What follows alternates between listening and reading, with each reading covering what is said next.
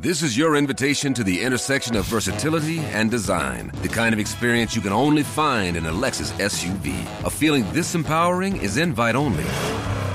Fortunately, you're invited. Experience the versatility of the complete line of Lexus SUVs and some of the best offers of the year on select models at the Invitation to Lexus sales event, now through April 1st. Experience amazing at your Lexus dealer. Jetzt sind wir in eine Zinspause eingemündet, die wahrscheinlich einige Quartale anhalten kann. Zinssenkungen materialisieren sich als Hoffnung erst dann, wenn wir signifikante konjunkturelle Eintrübungen beobachten. Insgesamt ist das Bild auf der Aktienmarktseite eher Konsolidierung und Korrekturgefahr. Die Luft nach oben ist eher dünn taktisch, Value gegenüber Growth, in Size momentan eher die großen Werte und dann gleichzeitig Dividenden, nachhaltige Dividenden. Japan sticht auch bei uns in der länderspezifischen Betrachtung hervor. Deswegen ist der Finanzzyklus in Japan auch noch der einzig intakte.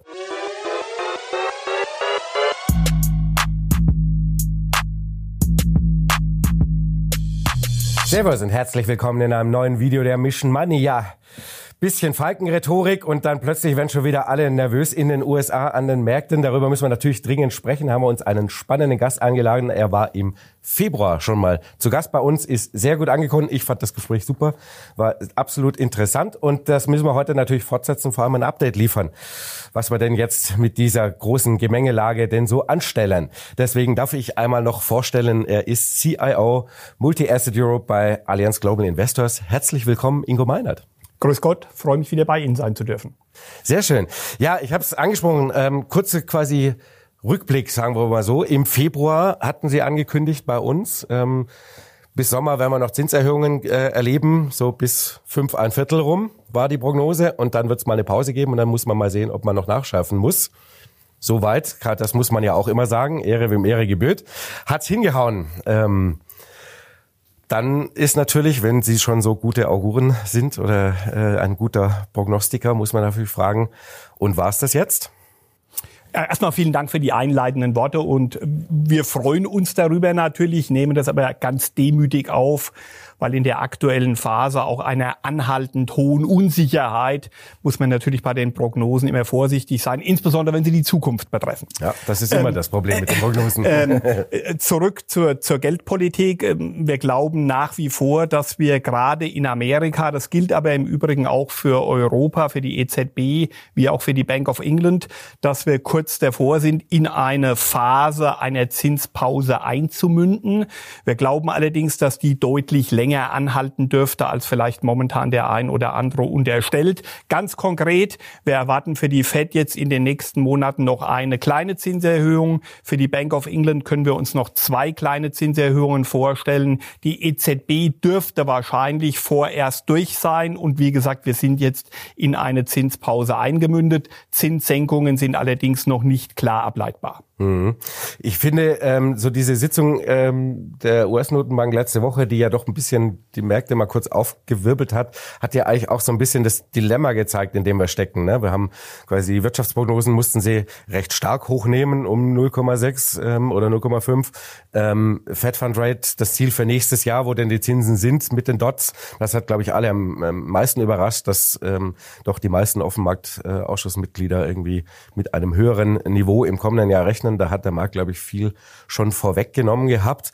Ähm, ich fand eigentlich, das Überraschende war, dass alle überrascht waren, weil äh, in diesen in dieser Gemengelage mit einer dynamischen Wirtschaft, ähm, immer noch stabilen Unternehmen, immer noch stabilem Arbeitsmarkt, all den Themen, die wir letztes im, vor einem halben Jahr auch schon besprochen haben, was um alles in der Welt hätte er sagen können. Er kann ja nicht sagen, passt schon, es ist Wiesen, ähm, ich muss zu Käfer. Also, was Nein, hätte er denn sonst machen können? Nein, ich glaube, die, die, die Botschaft die und die, die, die Fat Dots sind ja durchaus auch eine Wissenschaft an sich. Sie können also an diesem Chart, an dieser Grafik, wo alle offen Marktausschussteilnehmer, auch die nicht Stimmberechtigten im Endeffekt ihre Einschätzung abgeben, sehr viel ableiten. Und die Kernbotschaft dahinter war schon durchaus vorsichtig gewesen in der Form.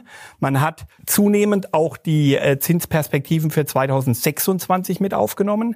Wir haben in den FedDots die Botschaft, dass der neutrale Zins bei etwa zweieinhalb bis drei Prozent liegt. Und wir haben bis einschließlich 2026 ein Zinsniveau aus diesen Einschätzungen welches darüber liegt. Das heißt, die Aussage ist, zum jetzigen Zeitpunkt ist nicht ableitbar, dass die Fed auf einen extrem expansiven geldpolitischen Modus zurückschwenkt. Und da war wahrscheinlich etwas zu viel Fantasie äh, im Markt drin auch vor dem Hintergrund, dass man in der Vergangenheit ja sagen konnte, wenn wir in eine rezessive Phase einmünden, reagiert die Geldpolitik sehr schnell und senkt um etwa 300 bis 400 Basispunkte die Zinsen. Die Fantasie ist momentan zumindest nicht erkennbar.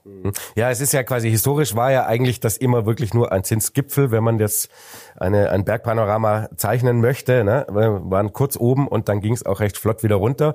Und jetzt soll ja die Botschaft immer sein, und das ist äh, natürlich jetzt hier auch die Frage, äh, ist es denn diesmal wirklich anders? Kriegen wir denn wirklich ein Plateau, wie man das hier und da, und das ist ja das, was die FED ja auch so ein bisschen ähm, sagen möchte, higher for longer. Ja, ich glaube schon, dass wir im nächsten Jahr durchaus die Möglichkeit auf Zinssenkungen haben, wahrscheinlich eher später im Jahr und wahrscheinlich eher weniger als, wie gesagt, aus ja. der Vergangenheit in Phasen, in rezessiven oder konjunkturdämpfenden Phasen ableitbar. Also Zinssenkungsfantasie für die zweite Jahreshälfte 2024 ist da zwei, vielleicht drei kleine Schritte sind aus meiner Sicht durchaus diskutierbar. Aber die erste Botschaft ist, jetzt sind wir in eine Zinspause eingemündet, die wahrscheinlich einige Quartale anhalten kann. Erste Botschaft. Zweite Botschaft, Zinssenkungen materialisieren sich als Hoffnung, als Fantasie erst dann, wenn wir signifikante konjunkturelle Eintrübungen beobachten können. Und das unterstellen wir nach wie vor in unserem Bild, in unserem Szenario für die erste Jahreshälfte 2024. Das heißt, wir erwarten unverändert ein trüberes Konjunkturbild, eine ansatzweise rezessive Entwicklung, zumindest eine stagnative Entwicklung. Mhm. Da kommen wir nämlich gleich noch dazu. Ähm, ich würde vorneweg noch mal einen Schritt zurück machen. Wenn wir die, die USA jetzt äh, sehen, wir haben immer noch Lohnwachstum, also immer noch da Steigerungen drin bei den Abschlüssen. Wir haben eine immer noch stabile Konjunktur. Ähm, wie soll denn in dem Umfeld die Inflation so sauber runterkommen, wie das immer alle hoffen? Na, ich glaube, es wird, und das war möglicherweise von Anfang an äh, die Schwierigkeit, auch in der Vergangenheit, vielleicht diesmal umso mehr. Ich gebe auch gleich eine Begründung, warum.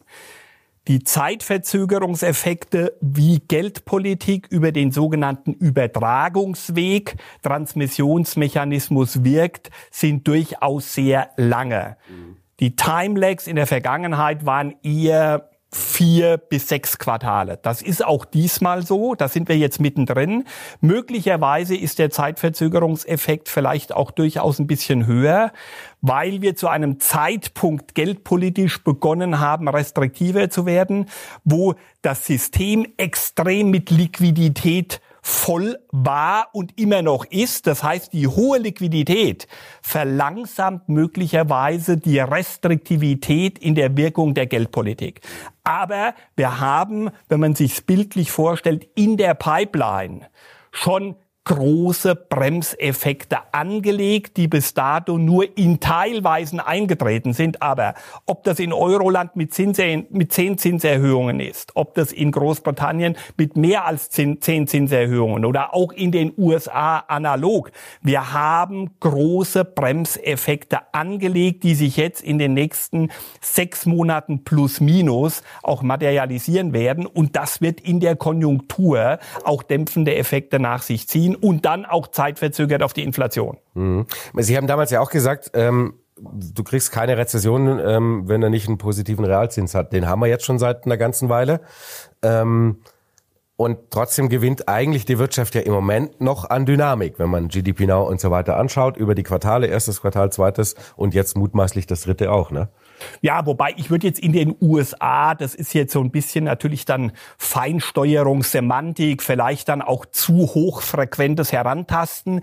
Insgesamt bewegt sich auch in den USA die Konjunktur auf dem Weg nach unten weniger stark wie vielleicht befürchtet oder erwartet, aber wir sehen, und das ist, glaube ich, die wichtige Botschaft, und das gilt auch wieder global, wir sehen die ersten ganz vorsichtigen Schwächezeichen im Arbeitsmarkt. Wir haben uns sowohl bei den hochfrequenten Daten, das sind die wichtigsten bekanntermaßen die wöchentlichen Arbeitsmarktzahlen, die sogenannten Jobless Claims, aber gleichzeitig auch innerhalb der monatlichen Arbeitsmarktstatistik.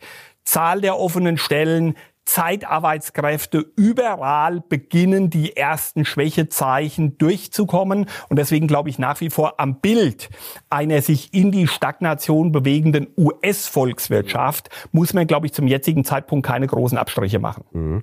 Jetzt, ich hatte jetzt am, am, am Samstag im Video eine äh, interessante, äh, ich glaube von der Bank of America war es, ähm, Übersicht über ähm, die Phasen bevor eine Rezession anfängt, ähm, wie denn das äh, nominale und das reale äh, BIP-Wachstum äh, einen Monat vor, bevor man offiziell in einer Rezession war, denn so waren. Das ist durchweg alles solide gewesen. Also die letzten zwei Rezessionen davor, also vier Wochen vorher, war das BIP-Wachstum irgendwo bei zwei Prozent plus XY. Ähm, gab auch mal so ganz extreme Phasen wie äh, vier äh, Prozent. Ähm, woran macht ihr denn dann den Kipppunkt in der Wirtschaft aus? Denn wir wissen ja alle, das ist in den USA immer alles ein bisschen schwierig mit Datenlage und man stellt immer oder gerne ja auch mal fest, man äh, ist jetzt in der Rezession dabei ist man schon seit sechs Wochen. Äh, das hat ja immer so ein bisschen ne, dieses wahnsinnige Nachlaufeffekt, was die Daten angeht. Also woran macht ihr denn fest, dass du, dass wir, dass wir wirklich einen Kipppunkt haben? Also das offizielle Gremium, völlig richtig, wie Sie das gerade beschrieben haben, ist ja das NBER, National Bureau of Economic Research, die meistens sehr viel später dann sowohl den offiziellen Eintritts- wie auch Austrittspunkt im Endeffekt quantifizieren und beziffern. Äh, ich glaube, darauf können wir uns im Tagesgeschäft oder auch im Wochen- und Monatsdiskussionen eher weniger berufen. Ich glaube, das Entscheidende ist, Arbeitsmarkt, wie gesagt, nach wie vor robust. Keine große Überraschung, weil das war ja immer eine These, dass die Arbeitsmärkte aufgrund der demografischen Verschiebungen in dieser Rezession deutlich sich stabiler verhalten sollten als in allen in den letzten drei Dekaden. Und das zweite Wichtige in der Kombination würden wir die Einkaufsmanager-Indizes uns anschauen, sowohl erstmal im verarbeitenden industriellen Bereich wie im Dienstleistungs-Service-Bereich. In beiden im verarbeitenden Gewerbe sind wir in den letzten Monaten schon um die 50, zum Teilweise unter die 50 als kritischen Schwellenwert getaucht. Der Dienstleistungssektor global, aber auch in den einzelnen großen Volkswirtschaften hat, nachdem sie sich bis ins Frühjahr hinein, bis ins späte Frühjahr hinein sehr stabil verhalten hat, jetzt die letzten zwei Monate auch vorsichtige Korrekturen eingeleitet. Heißt, insgesamt gesehen Arbeitsmarkt und die beiden Früh, die beiden Frühindikatoren, die beiden wichtigsten in der Pass pro Toto Betrachtung zeigen eigentlich konjunkturelle Abschwächung ist da. Sie ist noch nicht sehr stark ausgeprägt. Wir sind in den USA noch nicht in der Rezession, aber wir sind weiter auf dem Weg dahin und eins zurücknehmend und das hatte ich beim letzten Mal, glaube ich, auch ausgeführt. Wir haben die inversen Zinsstrukturkurven seit Ende letzten Jahres meistens ein Vorlauf von einem Jahr plus auf eine Rezession. Wir sind also im zeitlichen Ablaufmuster eigentlich ganz gut unterwegs, ganz gut drin. Und die Bremseffekte, die aus der Geldpolitik abzuleiten sind und die wir zum Teil ja auch gerade bei den Liquiditätsbetrachtungen sehen. Stichwort schrumpfende Geldmengen in einigen großen Volkswirtschaften. Alles Frühindikatoren, die zum jetzigen Zeitpunkt eigentlich eher konjunkturskeptisch statt zu optimistisch machen sollten. Mhm quasi zwei Einwände. Der, die eine wäre natürlich noch mal kurz zum Arbeitsmarkt. Da kann man natürlich oder muss man natürlich auch dazu sagen, es ist halt eher ein nachlaufender als ein vorlaufender Indikator. Ne? Wobei, Denn eigentlich ist ja immer erst, wenn man mal so richtig in der Rezession ist, gehen die Arbeitslosenquoten wirklich Wobei in den hoch. USA ist eine spannende Diskussion und ich habe sie, wie gesagt, mit 35 Jahren, denen ich in der Zwischenzeit an der Börse bin, äh, auch schon mehrfach erlebt. In den USA ist es zeitlich eigentlich eher sogenannt, neuhessisch würde man sagen, coincident. Ja. Also in den USA ist er deutlich zeitlich gleichlaufender. In Europa, in Deutschland bekanntermaßen, dafür gibt's ja verschiedenste Gründe, ähm, in Deutschland, in Europa ist es eher ein nachlaufender Indikator. Da sind wir aber im Übrigen, wenn man das kurz einwerfen darf, gerade in Deutschland ist die Arbeitslosenquote jetzt seit gut einem Jahr schon auf dem Weg nach oben. Wir waren im Tief bei fünf Prozent, wir sind jetzt bei 5,7 Prozent. Das heißt, da sehen wir schon, Offene Stellen gehen runter, Zeitarbeitskräfte werden weniger stark nachgefragt, Arbeitslosenquote ist bereits gestiegen, fast ein Dreiviertel Prozentpunkt. Heißt insgesamt gesehen eigentlich nochmal, die Arbeitsmärkte zeigen erste Schwächezeichen und das spricht eher für eine, ich nenne es mal, stagnative Phase. Mhm. Wie sehr wirken, also vor allem natürlich in den USA ist es extremer als äh, bei uns, wobei bei uns natürlich auch in Europa, diese ganzen staatlichen äh, Maßnahmen und Pakete gegen das, was die Notenbank tut, immer noch. Denn wir haben ja also Inflation Reduction Act, wir haben Chips, äh, teilweise immer noch die Reste von, von, von diesen Corona-Programmen, die auch noch nicht alle völlig erschöpft sind. Also wie massiv wirkt das eigentlich noch dagegen, was ja dann irgendwann mal zumindest aufhören sollte? Äh, es wirkt noch dagegen mit abnehmender Dynamik, aber in der Summe wirkt's noch dagegen. Ich glaube, was eher stutzig machen sollte, ist, wir kommen ja jetzt eher, nachdem die Schwächezeichen erkennbar sind, wir kommen jetzt eher in die Phase, wo wir wieder durchaus auch von der Politik Fantasie geschürt bekommen. Wir werden konjunkturell eingreifen, intervenieren, stabilisieren. Das ist sicherlich nach wie vor in großen Teilen kontraproduktiv. Es gibt auch keine der großen Notenbanken, Notenbanken, die nicht darauf hinweisen, dass der Staat sich zu einem Zeitpunkt, wo die Inflation eben nach wie vor oberhalb der Zielzonen ist, mhm. sich eher fiskalpolitisch zurückhalten sollte. Also, lange Rede, kurzer Sinn, nach wie vor eher kontraproduktive Interventionen der Regierungen, die für die Notenbanken sicherlich ihr Geschäft, ihr Tagesgeschäft eher erschweren. Mhm. Und vor allem ist es natürlich auch inflationär. Ne? Wenn, wenn wir jetzt mal die USA nehmen, wo wir natürlich bis Jahresende mutmaßlich ähm, allein durch die Basiseffekte schon wieder eine höhere Inflationsraten sehen werden. Ähm, das ist soweit alle Modelle hat jeder schon mal gesehen ähm, mit den Monatsentwicklungen. Wie stark wirkt denn ähm, der jetzt doch deutlich gestiegene Ölpreis und das wird mutmaßlich bis Jahresende so bleiben, weil die Förderquoten natürlich unten sind. Ähm, denn nochmal so ein bisschen anfeuern für diese Inflation?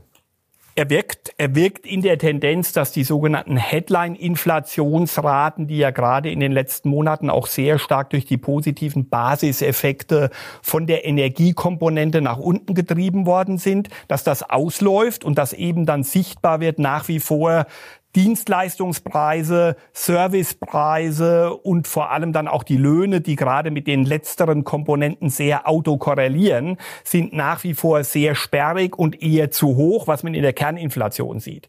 Glaube auch, der Markt wird sich möglicherweise, wird vielleicht kurz erschrecken, wenn er zu hohe Erwartungen gespielt hat. Das Entscheidende sind die Kerninflationsraten. Und da war unsere These, ist unsere These, dass die Kerninflationsraten vielleicht ein Stück weiter nach unten kommen, aber insgesamt eben auf unverträglich hohen Niveaus bleiben dürften. Und das hängt im Wesentlichen mit den Lohnkomponenten zusammen, die vor allem in Europa, insbesondere in Großbritannien, die letzten Lohnzahlen bei acht Prozent, um die acht Prozent, in den USA ein bisschen weniger stark, aber auch eigentlich nach wie vor zu hoch. Und wir haben gerade ja auch den großen Streik in den USA in der Automobilbranche.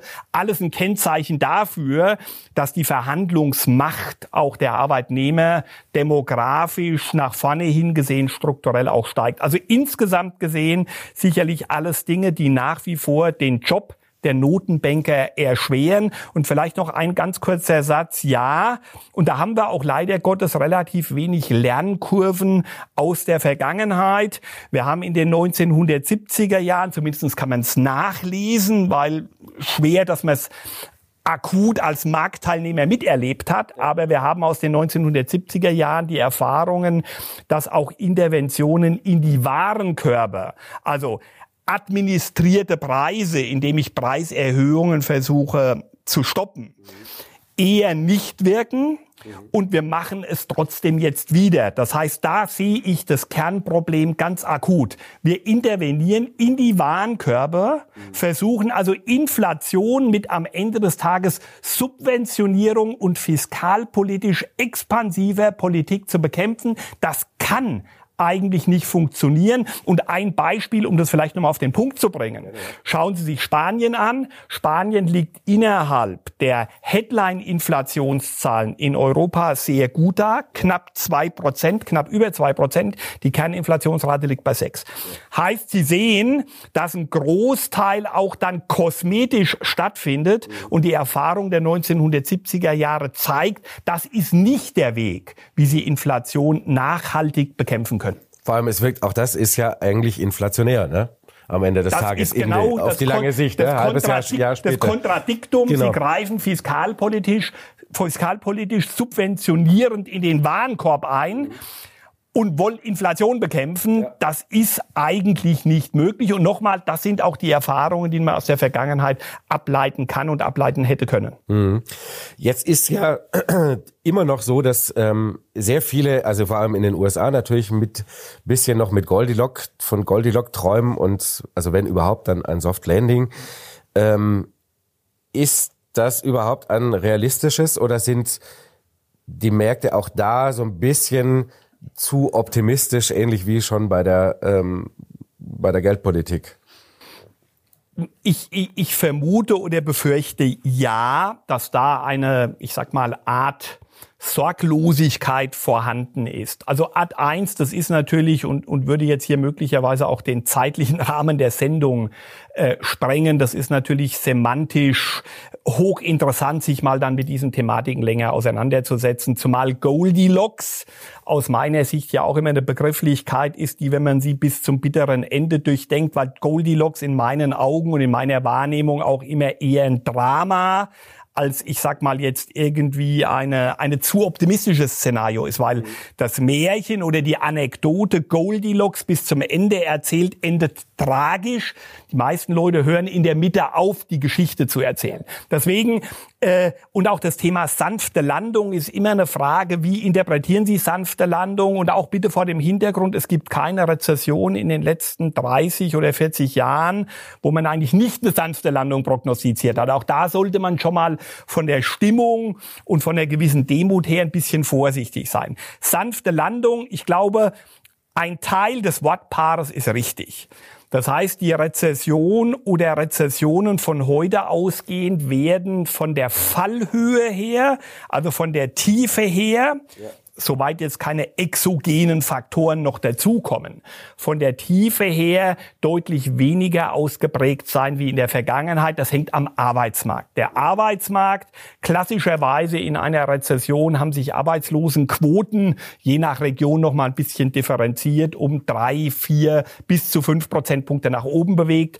Das wäre sehr, sehr überraschend, wenn das diesmal stattfindet. Wir unterstellen Anstiege, aber vielleicht einen Prozentpunkt, anderthalb Prozentpunkte. Heißt, die Tiefe der Rezession wird vom Arbeitsmarkt her nach unten hin wahrscheinlich limitiert.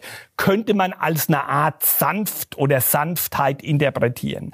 Umgekehrt Unsere Sorge ist eher die Zeitachse, also die Duration einer solchen konjunkturellen Schwächephase. Und da glauben wir eher, dass das deutlich ausgeprägter sein dürfte, weil die klassischen Instrumente, wie komme ich aus einer konjunkturellen Abschwächung, Stagnation, Rezession wieder hoch? Ich hatte vorhin schon mal erwähnt, klassischerweise erster Reflex, Geldpolitik senkt drei oder vier Prozentpunkte. Ja. Zweiter klassischer Effekt, ein großes keynesianisches, keynesianisches Konjunkturanschubprogramm. Ja.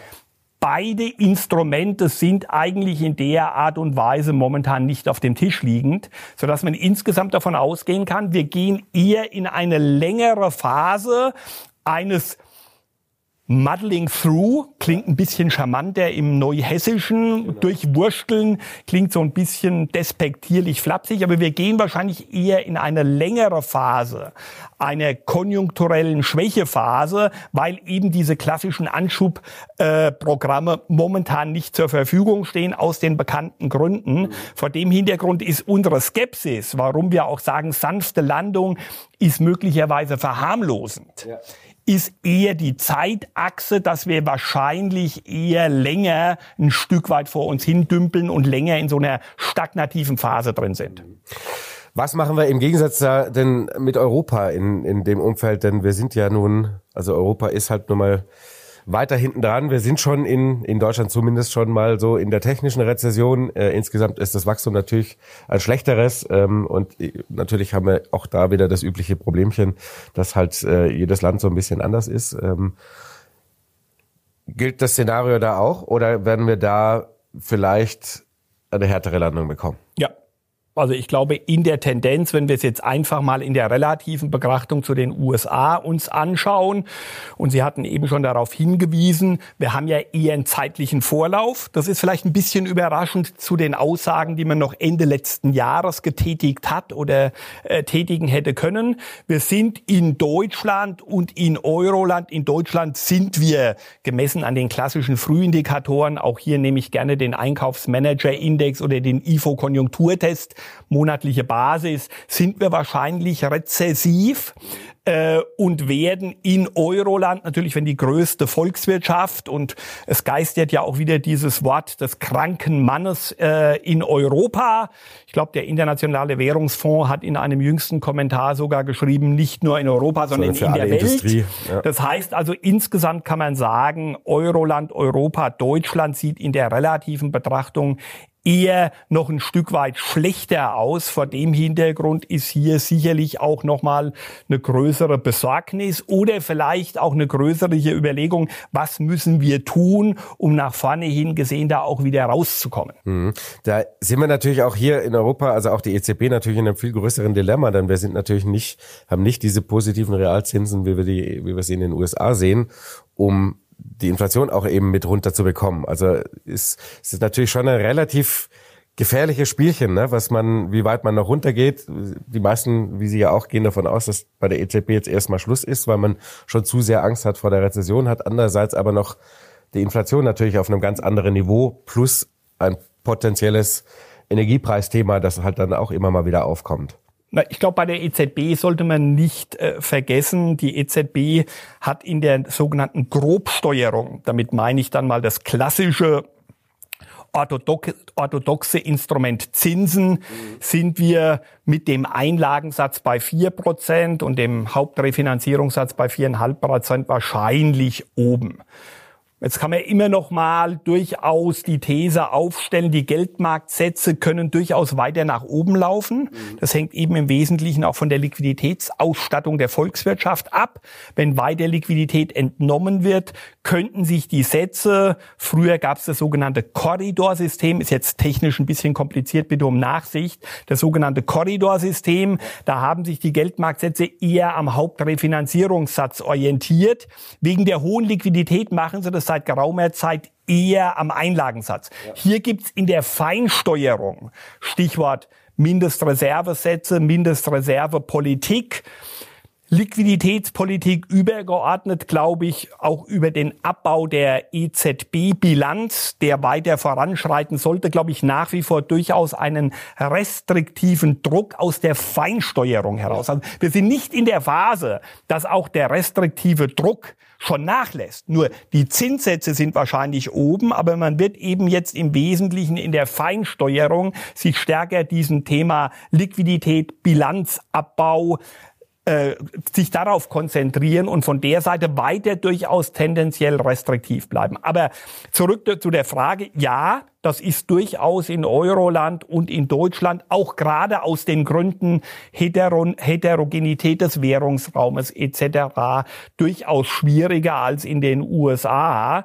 Und vor dem Hintergrund, vielleicht können wir uns da gleich vielleicht noch ein bisschen tiefer vortasten, glaube ich schon, wir brauchen insbesondere auch für Deutschland als größte Volkswirtschaft etwas Ähnliches und wie gesagt, die Diskussion um Deutschland als dem kranken Mann kam ja exakt vor etwa 20 Jahren und ist am Ende des Tages aus verschiedensten Gründen damals in die Agenda 2010 eingemündet, begonnen 2005, was dann durchaus für Deutschland, aber natürlich auch vor allem für Euroland eben im Endeffekt ein paar strukturelle Verbesserungen mit sich gebracht hat. Ich glaube schon, wir brauchen etwas Ähnliches. Wir bräuchten eine Agenda 2030 und um das vielleicht abzubinden, man bräuchte eigentlich, um es ein bisschen aggressiver zu formulieren, eine Agenda 2030 hoch zwei, weil wir ja leider Gottes gerade in den letzten Jahren die Agenda 2010 zu 90 Prozent oder zu mehr rückabgewickelt haben. Ja, also eigentlich bräuchten wir zwei Agenten in einer, um strukturell nach vorne hin bei den gesamten Herausforderungen auch besser gewappnet zu sein. Politisch ähm, scheint mir da das noch nicht so ganz durchgesickert zu sein. Wir arbeiten sehr daran, dass ähm, Berlin das irgendwann mal äh, mitbekommt. Ähm, haben äh, letzte Woche auch mit Hans-Werner Sinn schon gesprochen. Der äh, hat das natürlich ähnlich auch gefordert und wir haben den kranken Mann nochmal ausdiskutiert. Das war ja auch ein Thema, das, das er eigentlich damals groß aufgebracht hat, das Wortspiel. Ähm, Gehen wir mal natürlich, das ist ja das, was uns am äh, allermeisten beschäftigt. Ähm, gehen wir mal zu den Märkten, was wir mit dem ganzen ich nenne es mal Schlamassel machen, ähm, also im positiven Sinne. Äh, ich hatte jetzt so ein bisschen ähm, mal so ein bisschen Statistiken abgearbeitet, wie das so in den ganzen letzten äh, Phasen von großen Zinszyklen waren. Und äh, eigentlich war es immer ab der Zinspause, die nächsten zwölf Monate waren mit Ausnahme von 2000, 2001 ähm, sehr gute Börsenphasen. Erstmal. Rechnet ihr damit auch für die kommenden Monate, wenn man davon ausgeht, dass wir im Bereich Zinspause sind? Sie meinen jetzt mit Börse wahrscheinlich eher die Aktienmärkte, die Aktienmärkte. eher die risikoreicheren äh, Segmente und Bereiche. Also ich würde die Aussage durchaus eher und da ist man ja auch, sage ich mal, vom, wir sind in der Geldpolitik in der Pause. Der erste Übersprung findet normalerweise im Rentenmarkt statt und findet dann normalerweise in den Staatsanleihen und in den hohen Bonitäten bei den Unternehmensanleihen ja. statt.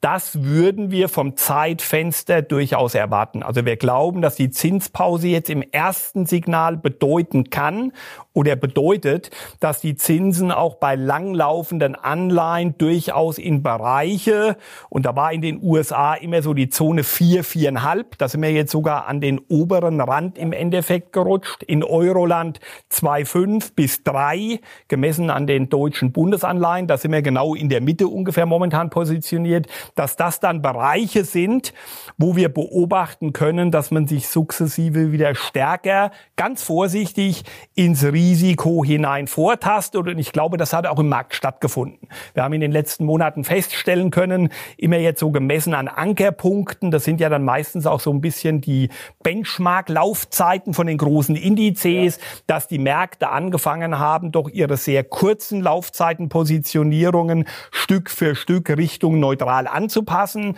Und wir könnten uns vorstellen, dass wir jetzt, wie gesagt, in den Herbst hinein dann auch bei den vorhin geschilderten Niveaus dann beginnen, beginnen, im Endeffekt ein Stück weit offensiver zu werden. In der Erwartung, das ist auch unsere Erwartung, dass wir in zwölf Monaten am langen Ende ja. eher ein Stück unter den heutigen Niveaus stehen. Allerdings, deswegen, ich glaube, wir sind in der Phase, wo wir weiter immer noch kurzfristig vielleicht weniger von der Geldpolitik, aber wir haben nach wie vor einige Ereignisse. Stichwort in den USA müssen wir in den nächsten zwei, drei Wochen gegebenenfalls mit einem Government Shutdown rechnen. Ich glaube, die Wahrscheinlichkeit ist sehr, sehr hoch. Wir haben auch unverändertes Datum Dreh in der japanischen Geldpolitik, was international nochmal gerade für die Geld- und Rentenmärkte ein belastendes Element ist, könnten wir uns im ersten Quartal nächsten Jahres vorstellen. Also wir haben unverändert verändert und ich sag mal dann wahrscheinlich erst ein Thema dann im Laufe des nächsten Jahres, was uns durchaus beginnt, erste Sorgen zu machen, ist der Präsidentenwahlkampf in den USA im November nächsten Jahres. Also wir haben unverändert genügend negative Fantasie auf Ereignisse, die uns stören. Aber insgesamt ist, glaube ich, momentan das Thema, dass die Renten wieder interessanter geworden sind. Wir sehen das auch in den Kapitalflüssen. Wir sehen vor allem Mittelzuflüsse in Rentenfonds, in Geldmarktfonds. Ja. Heißt also vor dem Hintergrund, das sehen wir auch. Letzter Satz dazu vielleicht noch. Nach wie vor wird das eher Schritt für Schritt stattfinden. Warum? Weil sie natürlich über inverse Zinsstrukturkurven. Das heißt, wir haben drei Monats Treasury Bills in den USA bei fünfeinhalb. Wir haben drei Monatsgeld in Euroland bei vier. Das heißt, sie haben unverändert eine relative Attraktivität über einen sogenannten negativen Carry, dass auch sehr, sehr viele Leute ihre Vorsichtskasse oder ihre Liquidität eben bei relativ hohen Renditen parken. Ja. Und natürlich vor allem ähm, in der Kurzfristigkeit. Ähm, und ich, ich finde auch, also ich meine, das ist ja schon, wir reden ja eigentlich hier schon, der Markt auch schon seit, seit Wochen drüber, wann geht man denn mal aufs längere Ende? Und ich glaube, letzte Woche so mit diesen kleinen Biersteepener, das heißt, kurze Ende ist gestiegen, das lange Ende ist noch mehr gestiegen, das heißt, die Universität hat noch mal ein bisschen zugenommen, hat es dann auch noch mal so die die vielleicht schon offensiver waren mit dem Thema, ich gehe mal auf die längere, ähm, auf die längeren Laufzeiten, dann doch auch gleich wieder ein bisschen zurückgeholt. Ne? Das muss man ja auch immer so ein bisschen das, sehen. Deswegen, ich habe gesagt, wir müssen uns nach wie vor darauf einstellen, dass dieser Weg jetzt nicht eindimensional von heute aus fällt das lange Ende, sondern ja. das wird jetzt durchaus noch ein Stück weit steinig werden.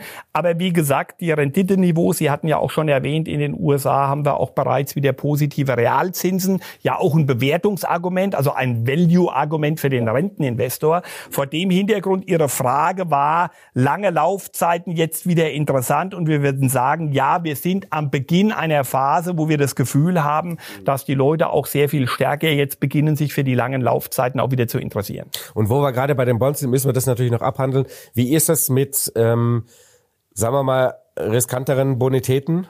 Ähm, ähm, mein High Yield ist sehr, sehr teuer bewertet eigentlich relativ. Und, und sehr, sehr gut gelaufen, auch ich sag mal überraschend gut gelaufen. Wenn Sie sich Stand jetzt September, Mitte September, Ende September anschauen, dann haben wir ja die, die Thematik Staatsanleihen und gute Bonitäten bei den Unternehmensanleihen und auch staatsnahe Emittenten mhm. sind okay gelaufen, plus ein bis plus zweieinhalb Prozent. Vor allem die schwachen Bonitäten, High Yield und in Teilen Schwellenländer sind sehr, sehr gut gelaufen. Wir haben das Gefühl, in der relativen Betrachtung sollte sich das umkehren. Wir würden also davon ausgehen, dass insbesondere Kernstaatsanleihenmärkte und die sehr, sehr guten Benitäten von jetzt aus gesehen in der relativen Betrachtung, im sogenannten Relative Value, ja. besser abschneiden sollten. Also durchaus ein spiegelverkehrtes Bild jetzt von der Positionierung zu dem, wie die Segmente in den ersten acht bis neun Monaten gelaufen sind. Aber es ist ähm, natürlich vielleicht auch spiegelbildlich für die naja, bisschen Sorglosigkeit, die wir an den Aktienmärkten ja auch gesehen haben, so nach dem Motto, das wird schon alles gut gehen. Und jetzt sieht man eben, naja, okay, es kommt wohl doch was, hat sich nur alles verzögert, was wir so gehofft haben oder, oder gedacht hatten. Und man nimmt eben auch wieder das Risiko ein bisschen raus. Es ist, das ist ja ist, eigentlich das es Thema. Es ist ja genau das perfekte Spiegelbild einer sehr sanften Landung, ja. dass man eben sagt, na ja, dann werden Staatsanleihen okay laufen, aber nicht überdurchschnittlich gut.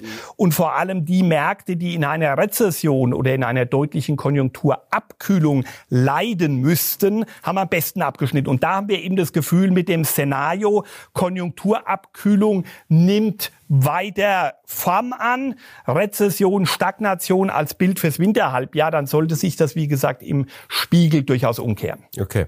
Und äh, dann kommen wir äh, quasi nochmal zu den Aktienmärkten zurück. Ähm die, dass wir die ja nicht unterschlagen. Ich habe es ja vorhin gesagt, ähm, wenn man das so ähm, sieht, das hat tatsächlich ja bis auf 2001 immer funktioniert, dass erstmal eigentlich eine gute Phase an den Märkten kommt, obwohl irgendwo klar ist, da hinten kommt noch mal ein Gewitter. Ähm, seht ihr das auch so? Seid ihr im Moment eher noch weiter positiv, Schrägstrich, übergewichten für die Aktienmärkte? Nee, wir sind, sag mal so, zumindest von der fundamentalen Betrachtungsweise. Ich glaube, dass Die Technik war zumindest in den letzten Wochen noch stabil gewesen. Das hat sich natürlich jetzt in den letzten Tagen ja. auch ein bisschen abgemildert. Wir kämpfen mit 200-Tage-Linien ja. in Euroland und auch äh, im deutschen Aktienmarkt. Da kann durchaus dann ein bisschen auch was von der Sentiment-Seite im negativen Sinne äh, bedeuten. Aber äh, wir sind eher auf dem Weg von einer vorherig neutral plus Positionierung. Also wir waren ja auch beim letzten Mal wegen der Rezessionsaussagen durchaus konstruktiv, aber gedämpft und sind jetzt dabei, das Bild der Rezession, wie ich es eingehend, eingehend geschildert habe, hat für uns eher weiter äh, an Konfidenz in dem Sinne gewonnen. Dementsprechend sind wir auf der Aktienmarktseite eher, ich nenne es jetzt mal, neutral positioniert und schauen natürlich, inwieweit sich jetzt in den Winter hinein eben das Rezessionsszenario konkretisiert. Sie haben Kipppunkte, Sie haben Kippindikatoren genannt. Ja. Wenn sich das weiter konkretisiert, mhm. gehen wir schon davon aus, dass die Aktienmärkte erste Aussage, ich glaube, da haben wir natürlich ein Stück weit auch eine höhere Konfidenz, die Luft nach oben ist eher dünn. Also, dass die Märkte jetzt umgehend wieder in einen stabilen neuen Aufwärtstrend einmünden, würde sehr überraschen. Zweiter Punkt ist Konsolidierungsphase hochwahrscheinlich. Sind wir ja seit einigen Wochen und Monaten schon drin. Wir haben ja eher Bandbreitenbewegungen, stellvertretend im DAX 15,5 bis 16,5. Da sind wir jetzt dabei, unten rauszufallen, sodass man eher davon ausgehen sollte, dass wir in so einer Konsolidierung, Korrekturphase drin sind. Wir laufen, das ist vielleicht positiv, natürlich aus den schwierigen saisonalen Monaten jetzt heraus. Bekanntermaßen ist der September ja auch der schlechteste Monat. Also das vierte Quartal, gerade dann gegen Ende des vierten Quartals, können wir von der saisonalen Seite vielleicht dann auch ein bisschen Stabilisierung allein eindimensional erwarten. Aber insgesamt ist das Bild auf der Aktienmarktseite eher Konsolidierung und Korrekturgefahr. Mhm.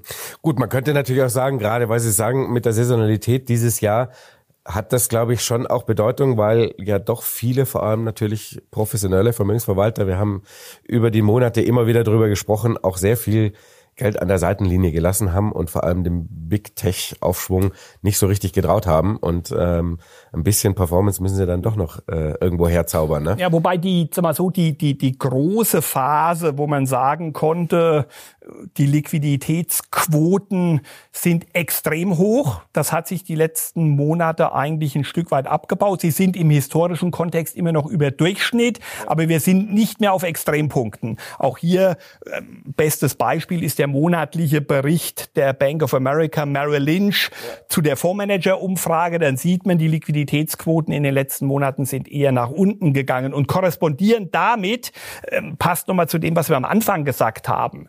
Die Sorglosigkeit innerhalb der Konjunktureinschätzung ist am stärksten ausgeprägt. Ja. Wir hatten zuletzt den höchsten Anteil an Fondsmanagerinnen und Fondsmanager, die gesagt haben, sanfte oder sehr sanfte Landung, nämlich drei Viertel plus minus und das ist der höchste Anteil seit über 12, 18 Monaten, so dass das eigentlich schon korrespondiert. Also ich glaube jetzt aus der Stimmung heraus äh, einen ganz starken Effekt abzuleiten zum jetzigen Zeitpunkt wäre ein bisschen zu optimistisch. Mhm. Ah, es ist ja auch eher nicht so oft nicht Stimmung, sondern Druck. Ähm, ein bisschen, äh, es, es passt natürlich schon zusammen. Die, die Quoten sind natürlich sehr spät hoch, jetzt immer in Relation zum Beispiel zur, äh, zur Big Tech Rally ja, oder Magnificent Seven, wie man es auch immer nennen mag. Also da hat man, haben schon viele, haben sehr viel von dieser Performance verpasst. Und wenn man natürlich immer Equal Weight daneben legt, gerade jetzt beim S&P, dann sieht man ja, die Schere ist zwar das nochmal ein bisschen aufgegangen, dann waren das halt drei Prozent. Also wer jetzt so breit über den Markt gestreut war, so wie sich das normalerweise gehört, für den war es jetzt kein so richtig schönes Jahr. Äh, das, das stimmt gerade jetzt auch in den Sommermonaten. Da ist es natürlich, man kann immer sagen, äh, wenn, Sie sagten gerade die glorreichen sieben oder die fantastischen acht, je nach Abgrenzung, man kann das insgesamt, glaube ich, auch daran ableiten, dass der Anteil im MSCI Weltindex auf Branchenebene ja von Information Technology, die Branche Information Technology mit 22 Prozent plus minus, sehr, sehr hoher Anteil, auch historisch gesehen, dass Branchen weit in den 20er Prozentpunkten drin sind, eher unüblich, eher untypisch. Ist eine gewisse Schiefe. Jetzt kann man immer sagen, die anderen ziehen nach. Die Erfahrung aus der Vergangenheit zeigt, dass solche Konzentrationstendenzen, insbesondere wenn sie extrem werden, eigentlich immer eher gefährlich und mit Vorsicht zu interpretieren sind. Deswegen wäre auch unsere Interpretation, dass sich das Thema eher in die nächsten zwei Quartale hinein mit dieser Konsolidierung und Korrektur abbaut, als dass umgekehrt jetzt der Rest des Marktes quasi galoppiert. Ja, also nichts mit, äh, wir holen jetzt alle Nachzügler hinterher. Dafür fehlt die Euphorie. Wäre überraschend und nochmal wäre auch überraschend zu dem, was man aus der Vergangenheit von mhm. solchen Analysen analytisch ableiten kann. Mhm. Aber ist, äh, ist es nicht, ähm, also wie würdet ihr sagen, jetzt so, sagen wir mal, in so einer Form von Sektorrotation, wie geht man, wie geht man das jetzt so ein bisschen an? Jetzt ist Big Tech gelaufen, die Bewertungen sind sehr, sehr auch historisch hoch, haben wir auch besprochen. Ähm, geht man jetzt tendenziell eher auf defensivere Branchen? Es gibt einige, die Zykliker ausrufen, warum auch immer äh, in dem Szenario. Ähm, also was wären, was wären so die die Sektoren, auf die man vielleicht eher mal jetzt noch ein Äugchen wirft? Ja, ich hatte ja beim letzten Mal auch schon gesagt, ich bin jetzt in der, in der mikroökonomischen Analyse äh, nicht der Fachmann und versuche dann immer auch bei den Themen zu bleiben. Schuster bleibt bei deinen Leisten, wo ich glaube, auch irgendwelche bewusstseinserweiternden Impulse geben zu können oder Hinweise zu geben. Also was wir schon jetzt in den letzten Wochen und Monaten bei uns auch wieder diskutieren und interpretieren ist, äh, genau aus dem Gesagten, es ist eher Value statt, äh, Growth, statt Growth. Ja. Ich glaube, perspektivisch auf eine längere Sicht zwölf Monate, 18 Monate und darüber hinaus, glaube ich, äh, wird man eher mit einem Blendansatz unterwegs sein müssen, auch mhm. mit Qualität integriert oder inkludiert. Also dann ist es weniger Value oder Growth, sondern es ist irgendwie eine Mischung mit einer Qualitäts, mit einem Qualitätselement inkludiert. Aber kurzfristig, auf Sicht jetzt drei, sechs Monate, hätten wir schon das Gefühl, dass sich die Schere wieder zu stark Richtung Growth verschoben hat. Mhm. Bewertungsargumente für Value Value sprechen, auch dass sich die Zinsseite nicht aggressiv quasi schon wieder umkehrt, spricht dann auch eher für Value. Also dementsprechend hätten wir hier eher das Gefühl, wir würden von der Seite her einen, einen, einen Value-Tilt implementieren auf die kurze Sicht. Ich glaube auch nach wie vor, da kommen wir zu dem Element Vorsicht, ich glaube auch nach wie vor, es ist möglicherweise im Laufe des nächsten Jahres. Aktuell hätten wir immer noch das Gefühl, es gibt eine relative Stärke der großen Werte.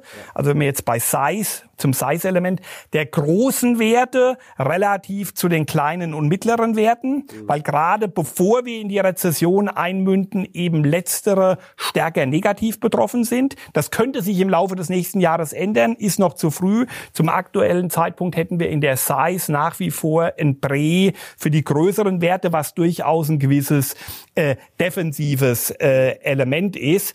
Äh, das vielleicht von den von den von den von den von den Branchenthemen und ansonsten glaube ich, in der Abbindung, und das passt ja dann auch mit Blick auf die Saisonalität im nächsten Jahr, glaube ich, unverändert, dass natürlich Dividenden, nachhaltige Dividendenmodelle oder da gibt's ja auch dieses schöne Wort, auch unterschiedlich interpretiert, zeigt aber die Nachhaltigkeit bei Dividendengeschäftsmodellen der Dividendenaristokraten, ja. dass das, glaube ich, jetzt im Element zu den ersten beiden gesagten, taktisch, Value gegenüber Growth, in Size momentan eher die großen Börsenwerte und dann gleichzeitig Dividenden, nachhaltige Dividenden. Das sind so drei Fokuspunkte sind, die wir momentan auf der Aktienmarktseite für opportun erachten.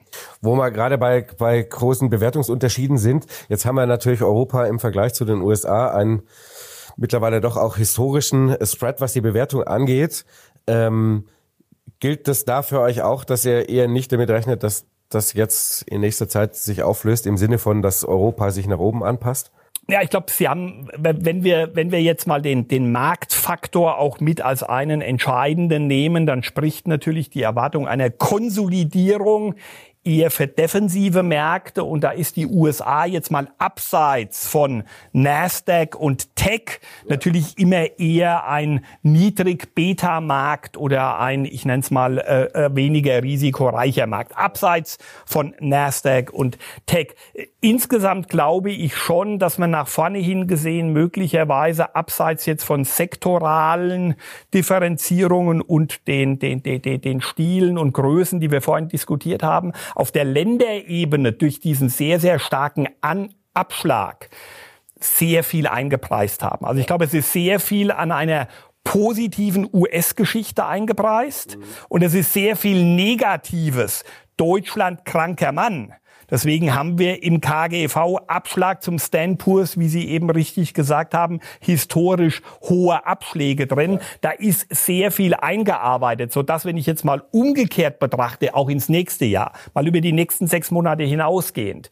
Wir haben US-Präsidentschaftswahlen in 2024, wo ich glaube, momentan ist extrem schwer, ja. daraus jetzt irgendwie für den Markt zumindest dramatisch Positives im Vorfeld abzuleiten.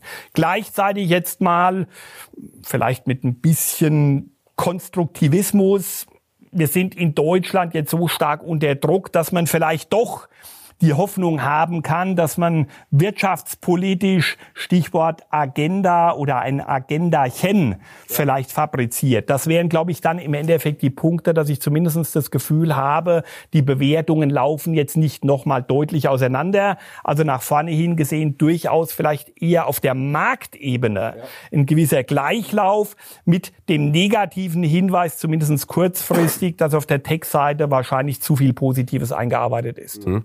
Eins müssen wir natürlich noch immer ansprechen. Im Moment sind alle wie verrückt Japan-Fans ähm, geworden die letzten Monate. Nicht nur Warren Buffett, äh, auch viele andere.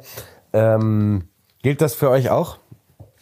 Ja. Seid ihr auch Japan-Fans? Äh, Fans ist jetzt ein großes Wort, aber ja, wissen, Japan, Japan sticht auch bei uns in der länderspezifischen Betrachtung hervor. Und ich würde mal zwei, drei Argumente gerne nennen wollen. Das allererste ist, und ich glaube, ich hatte es beim letzten Mal auch ausgedrückt, dass Konjunktur- und Finanzzyklen aus der Vergangenheit heraus nicht den Alterstod sterben. Und bitte nochmal um Nachsicht bezüglich der Martial moralischen Ausdrucksweise, sondern umgebracht werden.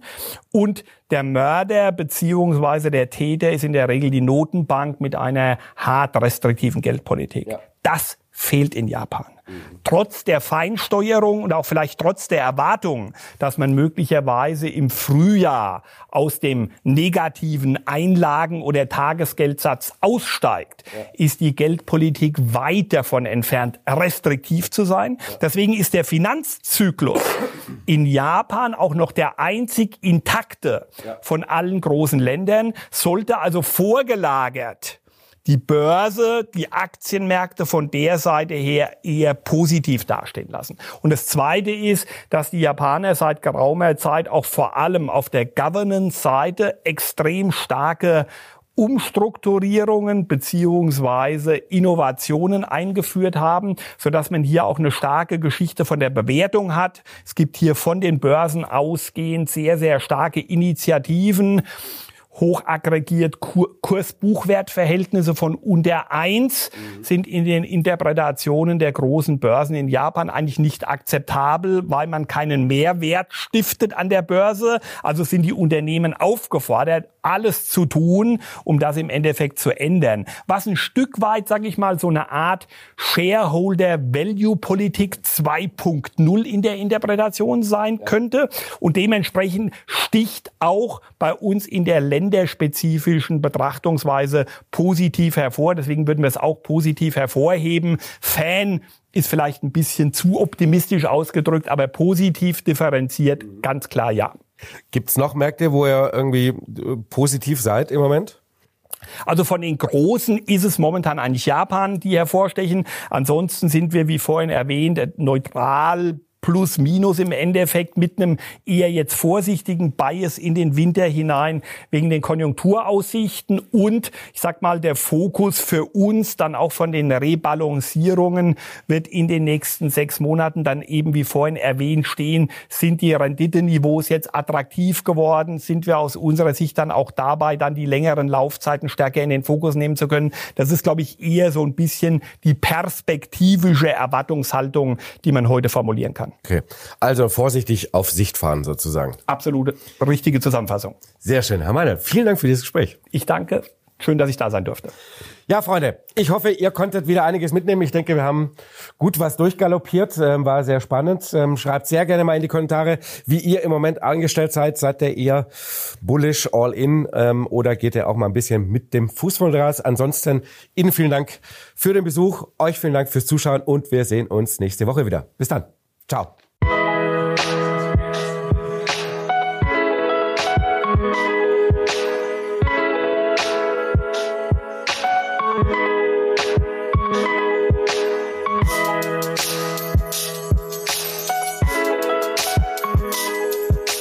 This is your invitation to the intersection of versatility and design. The kind of experience you can only find in a Lexus SUV. A feeling this empowering is invite only. Fortunately, you're invited. Experience the versatility of the complete line of Lexus SUVs and some of the best offers of the year on select models at the Invitation to Lexus sales event, now through April 1st. Experience amazing at your Lexus dealer.